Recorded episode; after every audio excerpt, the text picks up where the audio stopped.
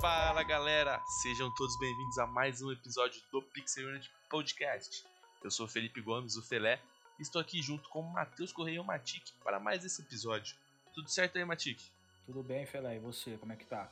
Tudo tranquilo, vamos começar falando já da novidade da Pixel Unity, hein? Nosso primeiro servidor já está disponível para a comunidade, é de Take. Você que ficou configurando ele um bom tempo, dá mais informações pra, pra galera aí. É, então, nosso primeiro servidor está disponível agora ao público. Né? Fiquei dando uma configurada aí nos últimos dias para deixar tudo nos trinks, né? Não ficar com bugs nem nada. É um servidor de retake, 9 slots como de padrão de retake. Tem ali o modo de pistol no início dos mapas, depois vai para os rounds armados ali. 40 rounds cada mapa, a rotação de mapa em todos os mapas do competitivo atual, né? E também para galera que gosta aí de usar faca, de usar skin e tudo, tem também disponível, só entrar no grupo da Steam. Muito bom, para dar aquela brilhantada, né? Mais gostoso jogar com skin. E para ter mais informações, é só entrar nas nossas redes sociais aí, PixelUnitBR, que a gente fez um post já explicando certinho como entrar, com o número do IP. Então, e aproveita, já aproveita e já segue a gente lá também, que tá chegando mais conteúdo, mais novidade aí para todo mundo. Bom, vamos falar no nosso primeiro assunto do dia, ESL Cologne.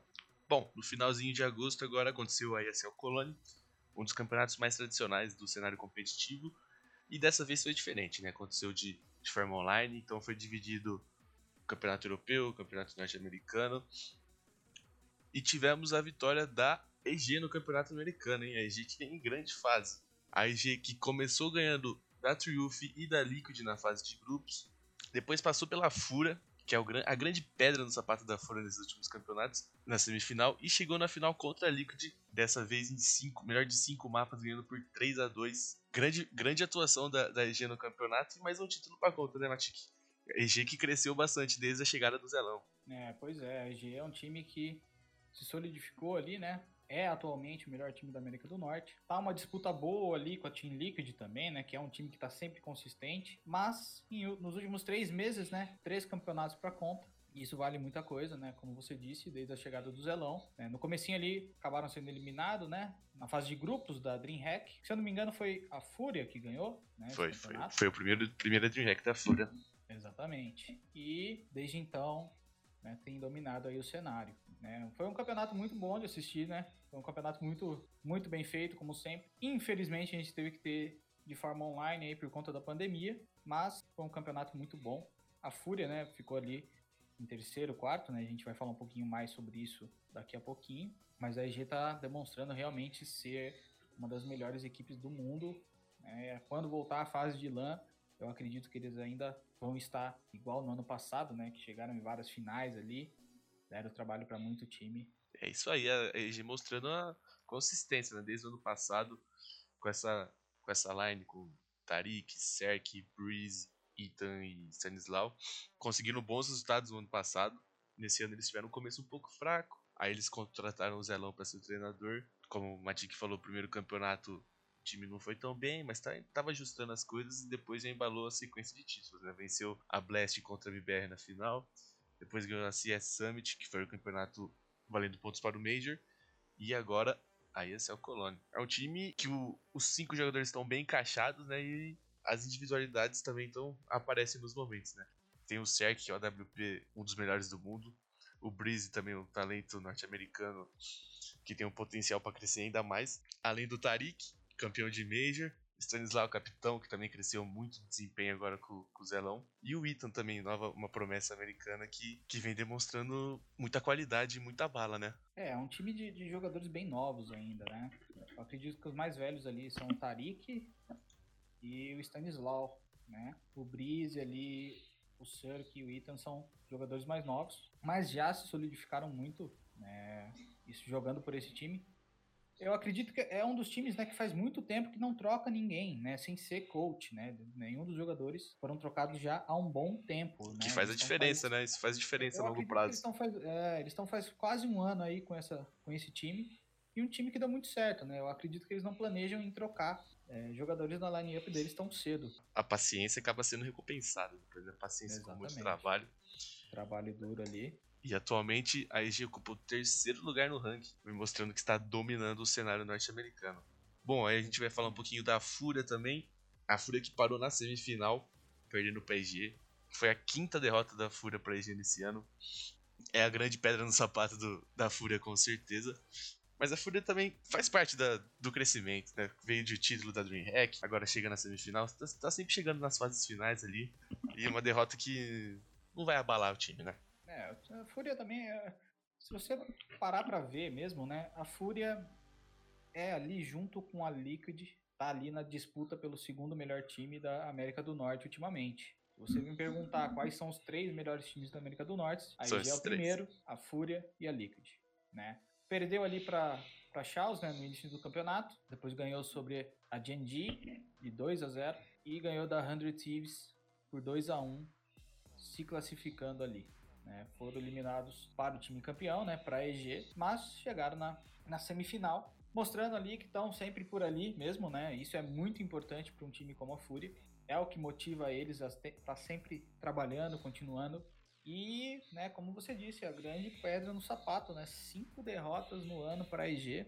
Mas eu acho que um dia vai, né? Uma hora chega, né? Vai, com certeza. Trabalho e recompensa. Uma hora, uma hora tudo dá certo ali. A Fúria tá, tá no caminho certo, com certeza. Né? É. Bom, agora vamos partir para a Europa. A Europa, olha só, no primeiro episódio a gente tava falando da DreamHack, Heroic Big na final. Big foi campeã, mas a gente elogiou bastante o time do Heroic também. O que acontece na, na ESL Colônia da Europa? Heroic campeã.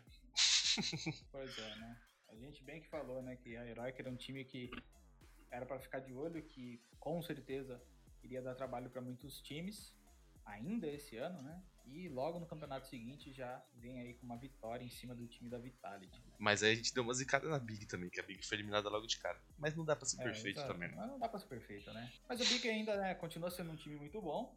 Foi eliminado ali no, logo no início né, da, da ESL One Colony, da parte europeia. Só que continua sendo um grande time ainda, né? Também. Sim, com certeza.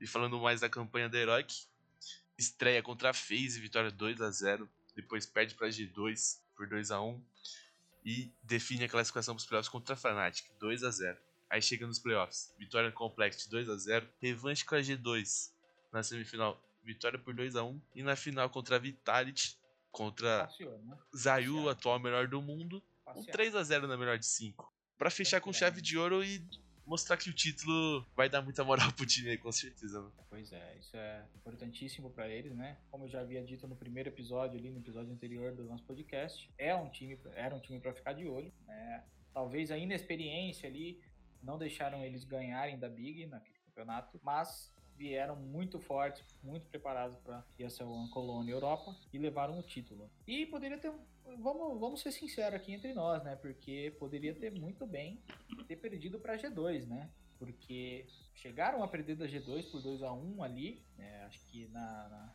na partida dos ganhadores ali, né? Na Winners Match e depois, na semifinal, teve a revanche e ganhou de 2 a 1 para enfrentar a Vitality na final. É um campeonato que poderia ter acontecido muita coisa diferente, né? Poderia ter tido qualquer time ali que passou para os playoffs na final.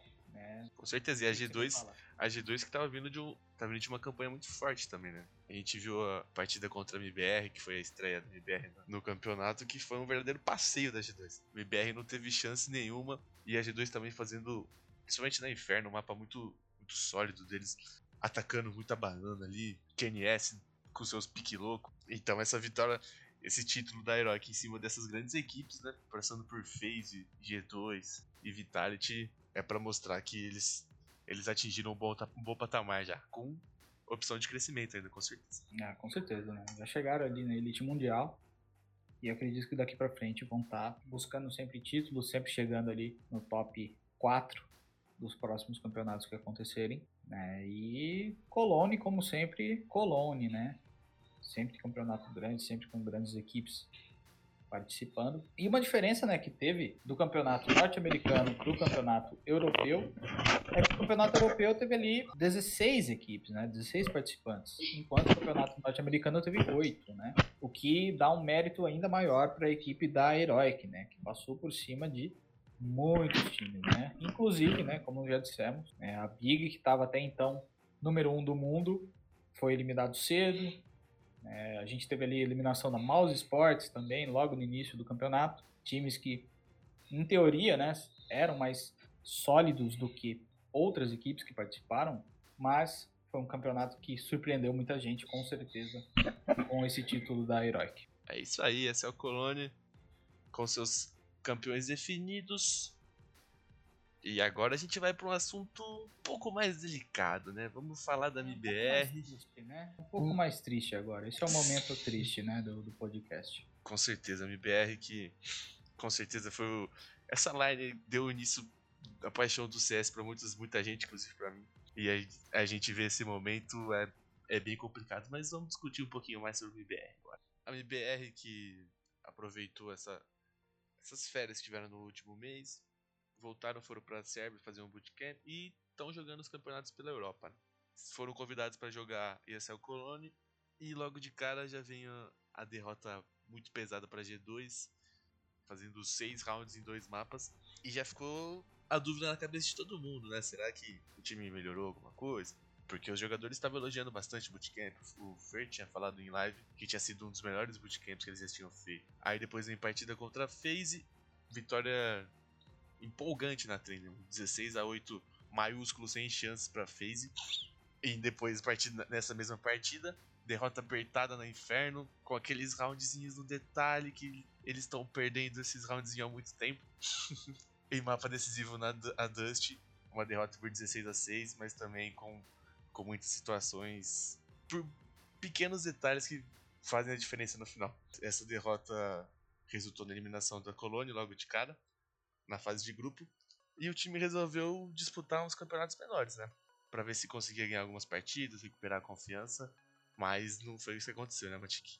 É, nada deu certo pra MBR nesse bootcamp, né? Nessa, nessa estadia aí pela Europa que eles estão fazendo. Né? Bom, como você disse, né, Colônia ali foi apertado ali a partida contra a FaZe, né? Depois de tomar um belo de um espanco da G2 e Logo em seguida, eles foram disputar ali né, a 9 to 5, né, terceira edição da 9 to 5, e perderam para uma equipe que acredito que muitos brasileiros nem conheciam, né? Que é o Isla Cracóvia ali, né?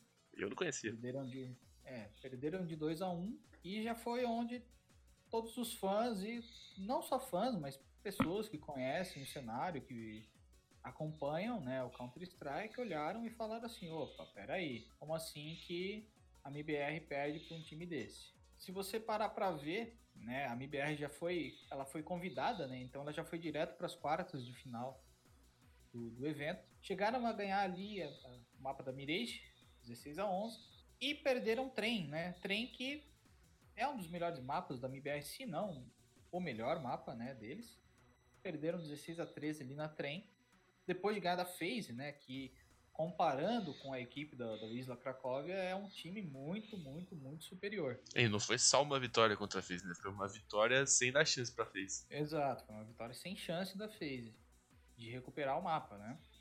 E depois perderam o Inferno, né? Inferno, que é um mapa que a MBR relação tem sofrido de... faz muito tempo, né? Relação de amor e ódio, né? Com o Inferno, sempre foi assim. É, Desde que a Inferno voltou, né, na verdade, né? A Inferno voltou pro competitivo, a MBR decidiu jogar. Se eu não me engano, logo no início, quando voltou, eles estavam evitando jogar a Inferno. Só que aí eles decidiram entrar para jogar Inferno. E desde então é uma coisa que funciona em uma partida, não funciona em outra, funciona em uma, não funciona em outra. E fica nisso, né? Nos últimos campeonatos, né, não ganharam nenhum mapa do Inferno aí, né? Perderam todos os Infernos que, que jogaram. Então aí no 9 to 5, edição 3, perderam aí para o Isla Cracóvia, eliminados, e aí eles foram jogar ali duas semanas, né, da Eden Arena Malta Vibes, né, um campeonato que está acontecendo toda semana. Campeonato muito legal, muito bem organizado. A gente vê Muito pelos, bem organizado, né? pelos Uma- layouts uma, da- Uma iniciativa muito boa, né? E com premiação boa, né? Premiação de Premiação 25 muito mil boa, né? dólares pro vencedor. Toda semana, né? Tá tendo uma, então. Campeonato muito interessante aí que estão fazendo. E, né, na primeira, primeira edição, né, que, te- que eles participaram ali, foi a edição de número 9. Aham. Foi 9, né? É verdade. Eles ganharam da Hellraisers, perderam pra Forze. Aí, ó, para Forze, né? Jogaram o inferno, perderam. Ganharam uma partida sofrida ali, hein? Mas foi sofrido pra caramba contra a Game Team Youngsters. Com aí, duas prorrogações, né? com duas Os dois mapas né? com Dois prorrogação mapas. e duas prorrogações da Exatamente. Dust. Três, três prorrogações da Dust. Exatamente. Foi sofrido ali, mas conseguiram ganhar. E aí veio, né, mais uma surpresa, né? A gente tava falando ali agora há pouco da vitória tão convincente na trem, em cima da FaZe. E a hora que eles pegaram a Mad Lions, né? Pegaram pra jogar com a Mad Lions na trem. Meu amigo, Mais uma vez o, o TR da BBR não funcionando contra a Mad Lions na trem. Teve a final da, da Flashpoint do primeiro semestre, exatamente. que eles viraram com 12 a 3, começando do CT, e conseguiram É tomar a verdade, virada, né? mesmo, né? Tomaram a virada naquele E nesse- lá também. E nesse jogo virou 14 a 1 pra Mad Lions. É, aquela história, né? Pica, pica trem, começa de TR, se o TR não encaixa, é um abraço. Ah, mas é que 16 a 1 foi complicado, né? Acho que todo mundo que é fã, todo mundo que gosta da MBR olhou pra ali e falou assim: opa, peraí, alguma coisa está errada, né? E depois no outro mapa do jogo, que foi Vertigo, que também é outro mapa que eles estão bastante confiantes, né? eles estão escolhendo bastante Vertigo. Outra derrota forte, 16 a 6. Vertigo também, que é um mapa, né, que não tem dado muito certo também, né? Ganharam ali da Game Chancellor, né, na Vertigo, no Overtime, né? E desde então também é um mapa que eles não têm conseguido arrancar muitas vitórias, né? Então vamos lá, só corrigindo mesmo, né? Acabei de checar aqui, realmente eles jogaram o primeiro campeonato da Eden Arena ali na semana 9. Perderam ali para Mad Lions, foram eliminados. E eles começaram a jogar a semana 10, né? Jogaram ali contra a equipe da Pact, a equipe polonesa. Perderam um mapa da Vertigo de 16 a 13, uma partida que eu consegui assistir, né? Cheguei a assistir, eu acho que dava para ter ganhado essa partida, né? Dava para ter arrancado essa vitória. Eles embalaram no finalzinho uma reação ali, mas, mas não teve jeito no final, né? Começaram, Ah, muito, começaram a jogar muito tarde. É. É, alguns erros que tão, têm sido também reincidentes né, na MBR. né? E aí eles foram jogar com a equipe sueca da Galaxy Racer, perderam o Vertigo. Outro mapa que eu também digo que eles poderiam ter arrancado a vitória da, da equipe da Galaxy Racer, perderam por 16 a 14.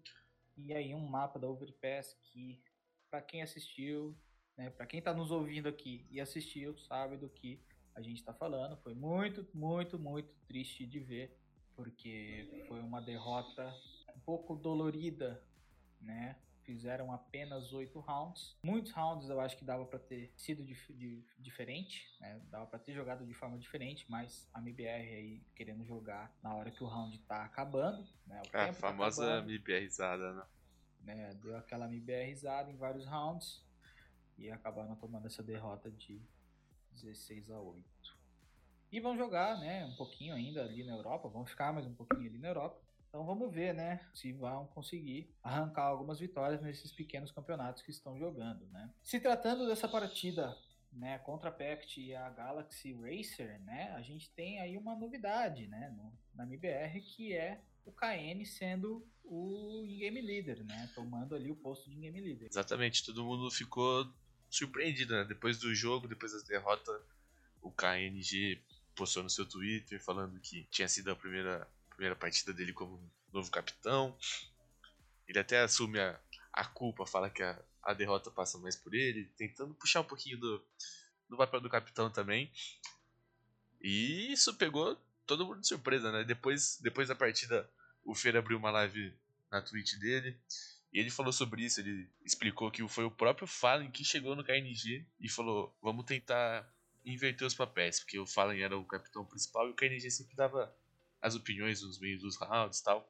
E o Fallen teve a atitude de pedir pra trocar pra tentar mudar alguma coisa, né? Viu que não tava dando certo. e ele inverteu a função com o KNG. Então a gente vê que eles estão tentando de tudo, né? Literalmente de tudo. Até a mudança de capitão, que sempre foi a principal característica do Fallen. Exatamente, né? Não é a primeira vez que o Fallen faz isso, né? Já tentaram ali um tempo atrás, mas acabou tomando de volta ali a posição do GL. Agora tenta de novo com o KN. E é até uma coisa, né? A gente sempre faz um roteirinho ali aqui, né, para saber o que a gente pode falar e a gente tinha realmente isso anotado, né? O que fazer para melhorar a MBR, né? E eu acho que uma das opções é realmente essa, né? Você trocar um pouco das funções ali dentro do jogo, porque essas vitórias contra times bem inferiores ao nível da MBR, né? Eu acho que abala muito a confiança. Tem um, uma fala do Feira aí também, né? Nessa live que ele fez, né, Felec? Ele disse aí que talvez ele queira fazer um pouco mais de né, treinar um pouco mais o psicológico dele ali, porque o estilo de jogo dele ali é baseado na confiança e ele não tem se sentido tão confiante ultimamente, principalmente com tudo isso que está acontecendo, né? Pois é. Ele estava respondendo perguntas dos fãs no Twitter ou então na, própria live. E aí perguntaram da, do psicólogo, né? O psicólogo que sempre foi uma, um grande pedido dos fãs, que foi. Eles, os jogadores aceitaram, né? Tem o, o João Kozak que faz o trabalho. E o Fer explicou que desde o começo muitos jogadores eram contrários a isso, que todo mundo pensa que não precisa, mas isso só agrega. Ele mesmo fala que nos primeiros trabalhos dele com, com outros psicólogos ele não se adaptou muito bem e, e pediu para encerrar.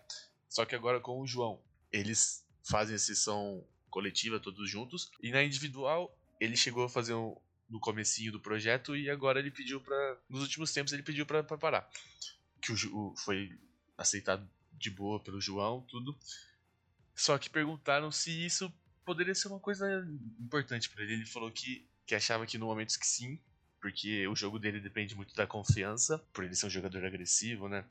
Sem a confiança na, nas jogadas que ele faz, fica muito mais complicado para ele acertar. E ele falou que pode ser que seja o momento dele ter um tratamento mais especial com isso. É, vão ter que fazer alguma coisa diferente, né? É, eu acho, eu acho legal eles tomarem essa atitude, né? O Fer, especialmente, que é um cara muito zoeiro ali, como a gente sempre vê ali na, nas lives, no jeitão dele. E eu acho muito interessante dele pegar, olhar para si mesmo e falar assim: ó, oh, chegou a hora, eu preciso fazer isso daqui, porque senão eu não vou conseguir recuperar minha confiança tão fácil sozinho. Então, muito bom que a MBR esteja, né, o Fer, né, especialmente, esteja com essa mentalidade querendo aí melhorar. Eu acho que é uma das coisas necessárias, né? Uma das coisas que a MBR pode fazer para melhorar. E entrando um pouco mais nesse assunto do que eles podem fazer, eu particularmente, né, como um cara que é fã, como um cara que acompanha e tal, eu acho que map pool da MBR tá muito errado, né? Eu acredito que eles têm que dar uma revisitada ali nos mapas que eles gostariam de jogar e nos mapas que eles já jogam, né? Como por exemplo a gente estava falando agora há pouco, a Inferno, a Vertigo, né? São mapas que para eles não têm sido muito bons. E, e eles, o que, vocês acham eles... dessa mudança aí, de fazer uma mudança nesse mapa? Eu acho que com certeza precisa. É, tanto que eles não têm um mapa forte no momento. A Train sempre foi esse mapa, mas agora, depois desses últimos resultados, eles perderam a confiança jogando no mapa que sempre foi a segurança deles. Uns dias antes, o Dead tinha passado por uma sessão de perguntas também no, no canal da, da MBR e perguntaram sobre a Nuke. Não tá na hora de começar a jogar Nuke? Eles, eles falou que eles começaram a treinar a Nuke, não para ser um, um pique seguro deles, mas para ter mais uma opção, treinar uma opção um, mais, uma, é. um mapinha por dia ali para começar a jogar bem, ter mais, ter mais opções até nos próprios nos piques e bans, porque ficam banindo sempre Nuke e acaba que é, deixa mapa forte dos outros times, né? É isso que eu ia comentar, né? O, a Nuke é sempre o, o, banimento da MBR, né? O mapa sempre eliminado da Pixel Bans ali. Eu acho que eles deveriam começar a jogar Nuke. Eles jogavam Nuke ali há muito tempo atrás, né? Quando a line-up ainda era diferente, quando você tinha Coduzeira, né? Ali em 2016, no ano que eles foram é, campeões ali, eles jogavam alguns mapas da Nuke. Não muitos também, mas tinha um, um jogo um pouquinho melhor na época da Nuke. Mas depois que a Nuke passou por algumas mudanças ali, eles acabaram deixando de escolher e desde então segue assim. É, Pode ser um até uma opção, que... uma opção boa pro time, né? Um mapa mais que, aberto. sim, porque seria uma novidade, né? Seria uma coisa que eles encarariam como uma coisa nova para eles, porque essa line-up eu acho que nunca jogou Nuke junto, né? em, é, já jogou, mas assim, não treinado, não tendo um esforço um pouquinho maior ali no mapa, estudando um pouquinho mais no mapa e tal. Um mapa longo, né? Tem o, o fora ali que tem um espaço grande. Sendo um time com dois AWPs, pode ser, pode ser que funcione bem com o Fallen e o KNG, um pegando mais o fora, o outro na rampa da B ali. É uma opção que, como você falou aí, pode mexer um pouquinho com eles, um, um fator novo ali, uma novidade para eles se empolgarem mais e quem sabe voltar. E outro ponto que o Fer citou bastante na, na live dele foi o hate que eles estão recebendo da torcida. Que ele falou que nunca receberam tanto hate, ele principalmente, mas o time no geral. E isso tá muito relacionado também com as polêmicas recentes, né, que o time está se envolvendo. Tá tendo mais destaque pelas polêmicas do que pelos resultados próprios, né? A gente teve, nos últimos meses, teve a polêmica com a Fura, a questão do fair play. Depois, contra a Caos, se... A polêmica da Caos, isso daí foi muito polêmico, né? É, a é muito não mal. começou o podcast a tempo, né, na época, mas... Foi um negócio que ainda ficou mal explicado, né? É, ficou mal explicado ali, mas não vamos entrar muito em detalhes disso daí, porque senão a gente pararia para falar uns 50 minutos disso. Exatamente. Né? Então, mas sim, foi uma, é uma polêmica que até hoje, né, tá ali nas costas da MBR, né? Muita gente fica a favor, muita gente fica contra. Então. E acaba desgastando muito o time com isso também. É, e... Isso chega nos jogadores e só prejudica eles. Exatamente. Eu acho que muito do que eles estão sofrendo né, nessas partidas, com esses times menores e tal, é um pouco disso, né? Eu acho que eles estão desgastados por tudo que está acontecendo, não no fator apenas interno, né, do game, da partida, mas no fator externo também, né? A gente teve aí recentemente, eu acredito que uma coisa que surpreendeu a todos, né, pelo menos eu fiquei muito surpreso na hora que eu vi a notícia, que é o Dead ter sido suspenso ali, né, ter sido banido né, do, do pela ESL e pela DreamHack, né, nesse novo, nessa nova polêmica aí, que não envolve só a MBR, né, envolve outros times, a gente vai falar um pouco melhor disso, mas é esse, esse bug, né, que está acontecendo aí envolvendo os coaches, né, o que você tem que falar disso? Fê? É, essa notícia do, do Dead chegou no momento difícil do time já, né, e o que acabou prejudicando ainda mais eles nesse último campeonato que eles jogaram, já estavam sabendo de tudo que estava acontecendo, e mais uma polêmica, mais comentários, mais críticas, tudo para tudo que tava, tudo que podia dar errado, tá dando errado no BR. Então, vamos ver nesses próximos campeonatos aí uma vitóriazinha, campeonato pequeno, mas se eles conseguirem um título ou então chegar numa final para conseguir recuperar é, a confiança. Né? O mais importante é recuperar a confiança, né? Lógico é. que se for campeão vai ser melhor, porque o título é sempre bem-vindo. Mas só o fato de conseguir recuperar a confiança e conseguir jogar sem se preocupar com o que está acontecendo de fora, sem falar muito, isso já vai ser muito importante. Tomara que aconteça isso, eu torço bastante para isso. A gente fica chateado, mas tá rolando, tá rolando na internet aí, quem ama perdoa. Então, é. domingo eu vou estar assistindo o jogo já. é. E até lá, né, tem um tempinho ali pro KN treinar ali como IGL, né, quem sabe ver algumas coisas ali, algumas mudanças. Então a gente espera, né, como fãs, que entre de forma diferente para jogar, né, que realmente mude alguma coisa no game deles. É isso aí, falamos bastante de, de MPR e como já foi citado, o próximo assunto agora é sobre o bug dos coaches, hein? Que isso aqui tá se transformou na principal polêmica, o principal assunto do CS nessa semana. Vamos falar disso agora. Matic, conta pra gente o que, que, que é esse bug dos coaches? O que aconteceu essa semana aí? É, o, o bug dos coaches, né, é, uma, é um bugzinho que tem acontecido na, na visão que os coaches têm dentro do CS. Quando você é coach, você tem a visão dos cinco jogadores do seu time e esse bug faz com que você consiga ver uma câmera em algum lugar de algum mapa, né? É, a câmera bug você consegue ver uma, uma coisa que você não deveria ali, né? Como como coach da equipe. Então, os jogadores aí que foram acusados, né, que foram punidos por isso, utilizaram dessa vantagem indevida para passar informação de onde os jogadores é, do time inimigo estavam, comprometendo aí, né, a, a integridade do jogo. É como se fosse um. Puxando pro Valorant, o rival do CS, é um Cypher. Ele instalou a câmera no lugar. É. Tem a visão de tudo. Exatamente, só que não deveria acontecer, né? Exatamente. E é um bug que tá há um tempinho aí já, né? E a, e a Valve só corrigiu depois de todo, todo o escândalo. Né? Todo o escândalo, é. Bom, então vamos explicar melhor o que aconteceu. Tem esse bug.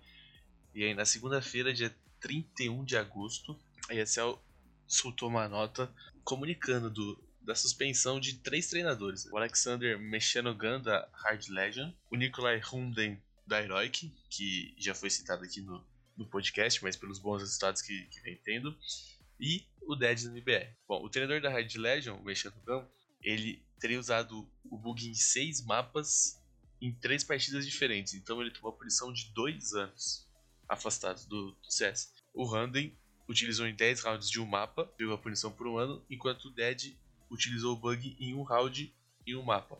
E ficou com a punição de 6 meses. Bom, depois disso tudo, o IBR soltou uma nota logo na sequência falando que ia investigar melhor a situação e deixar o, Dead afastado enquanto isso. Só que ele postou um, vídeo negando as acusações.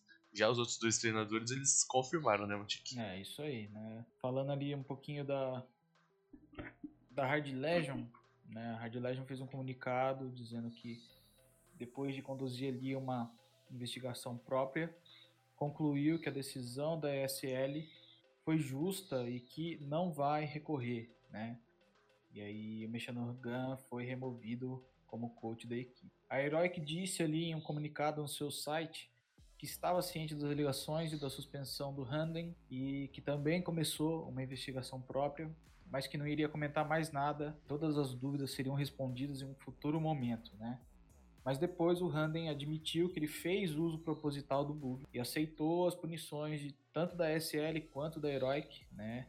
Ele disse todas as alegações contra ele são verdadeiras, que ele assumia a responsabilidade, né? Tanto na DreamHack Masters e também disse que utilizou na Home Sweet Home Cup 5, né? E ele falou que sabia que estava errado, aceitou o que estava acontecendo e abusou do bug durante o jogo, né? E aí ele também disse que os companheiros de equipe ali não estavam sabendo, né? Ele disse que agiu por conta, conta própria e que aceita as punições e que espera que um dia aceitem ele de volta aos palcos, né?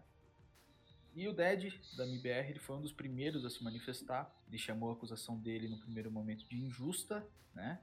Ele nega que tem usado o bug de forma proposital e mostrou né, uma prova ao seu favor, mostrou um vídeo ali ao seu favor, mas a SL disse que as evidências do uso são muito claras e não recuou na suspensão. E aí a MBR publicou no Twitter que estava investigando também a acusação e que já tinha suspendido o DED com efeito imediato. E sobre o DED, né, também, um dia depois da, da acusação ali, o site de notícias Rush B Media publicou clipes do Dead, né, supostamente utilizando bug, tanto na SL1 Road to Real e na CS Summit 6, né? E aí foi onde a situação do Dead complicou, né? Porque ele disse ali que era injusto e tal. E o vídeo que ele tinha até então publicado a seu favor, né, em defesa, né, dele mesmo, é, era uma partida na Overpass contra Triumph e o site Rushby Media publicou ali uma partida contra a IE no mapa da Dust 2, onde né, dá para ver ali que ele fica mexendo a câmera ali, ele conseguia mexer a câmera com o mouse e ele começa a ver aonde que os terroristas né, do time da IE, IBR estava de CT, estavam indo e isso daí é uma acusação bem certeira, na minha opinião, eu acho que ele pode sim ter utilizado nesse round, tanto que eu acho que foi por esse round que ele foi suspenso aí por seis meses. Bom, e justamente contra ele, né? Um dos times que ele, ele é sócio. É, ele é tem a esposa dele, né? que é a manager que comanda tudo, né? Bom, vamos ver o que, que vai acontecer nos próximos dias, se eles vão aparecer com algum vídeo com a comunicação, provando que não falou nada. Enfim, a gente tem que esperar agora e ver quais serão os próximos passos disso, né? Eles disseram, né? Eles, eles disseram que, como estão na Europa, né? Eles não têm como agora ter acesso aos vídeos, né? Que supostamente tem a prova de que não utilizaram. Então a gente fica aí na espera, né, de que quando eles voltarem para América do Norte, esse material venha a público e a gente possa ter uma essa situação eh, esclarecida de uma forma melhor. Bom, e vale a gente falar também que quem liderou esse, essa investigação foi o, o Michel e o Steve, né, que são os dois juízes administradores. Eles analisaram mais de 1.500 demos de partidas Tier 1 e eles têm mais, mais de mil para ver de Tier 2 Tier 3.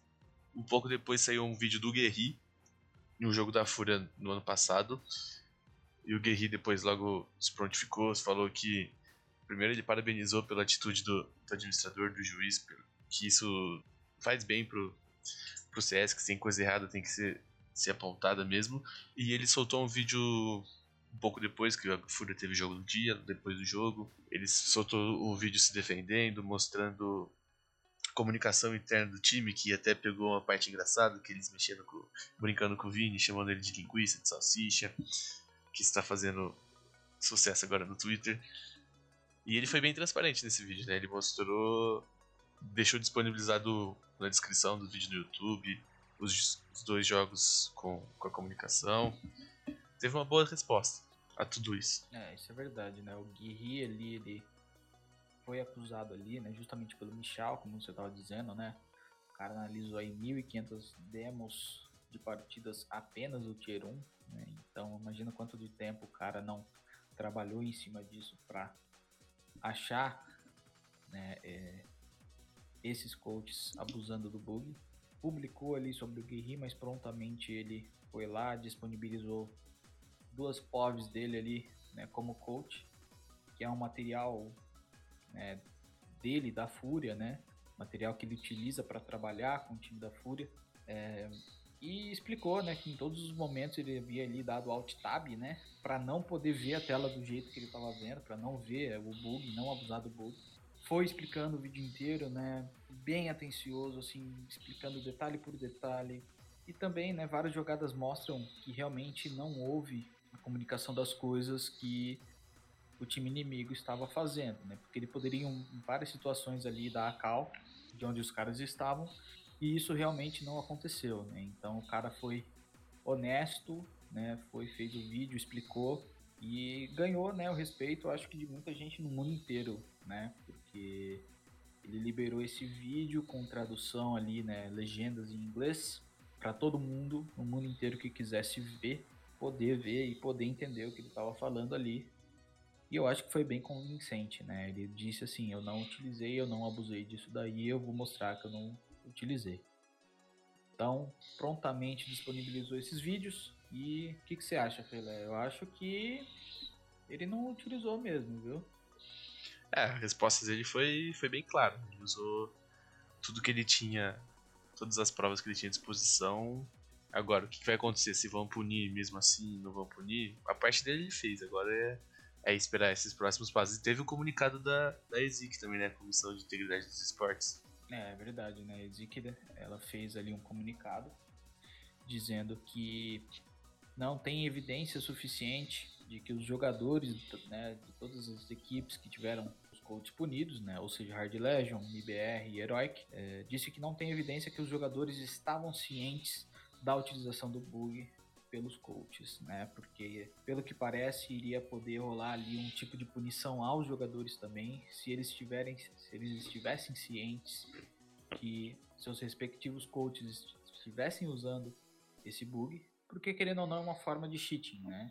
É uma forma de vantagem indevida e mas até então a ESIC disse que os jogadores não têm parte nisso, que foi responsabilidade apenas dos coaches. Pelo menos isso, né? Sem jogador envolvido, menos confusão. E agora, pra gente fechar, vamos um assunto mais leve. Vou falar de, das movimentações dos times, algumas curiosidades que vem acontecendo. Começar falando do Bimas na Mouse Sports. Né? Bimas, que, Bimas, que é um garoto, uma promessa 16 para 17 anos, teve oportunidade na FaZe, depois não encaixou por, por muito tempo foi contratado pela Mod Sports para ser o sexto player, e logo depois a Mod Sports dispensou o Oxy, colocou no banco, e o Bimas assumiu o lugar. Eles faziam uma mudança com o Chris J virando Alper, que eu gosto bastante, eu gosto bastante do jogo do Chris J. E logo na estreia do Bimas, pega quem? Justamente a FaZe, para é. mostrar que a lei do ex nunca falha. Bom, e a, a Mouse Sport é um lugar bom para ele, né? A Mouse Sport que tem a, o histórico de contar com jogadores jovens, agora tem uma mescla no elenco. O que, que você achou disso aí, Matinho? É, o é um jogador né, que ali no, no início, pro meio do ano, o Nico já tinha falado, né, que seria um dos grandes, uma das grandes revelações do ano de 2020 no cenário do CS. Ficou um tempinho ali na phase, né, já começou com um time extremamente conhecido, extremamente grande, né, para ter uma experiência legal ali. Mas a FaZe disse, né, que não era o tipo de jogador que eles estavam precisando naquele momento que não encaixava tão bem assim quando eles tinham imaginado. Então a Mouse Sports realizou a contratação dele ali, né, para fazer uma uma equipe de seis jogadores, né, no primeiro momento. E entra no lugar aí do Oxy agora, né, e como você disse, o Chris J toma a posição de AWP para o Bimas poder jogar com o que ele sabe que é rifle, né? E como você também disse, Filé, a Mouse Sports tem realmente um histórico de trazer esses jogadores novos, essas promessas do cenário para a equipe deles, né? E um caso é justamente o jogador da equipe da Mouse Sports, o Hops, né?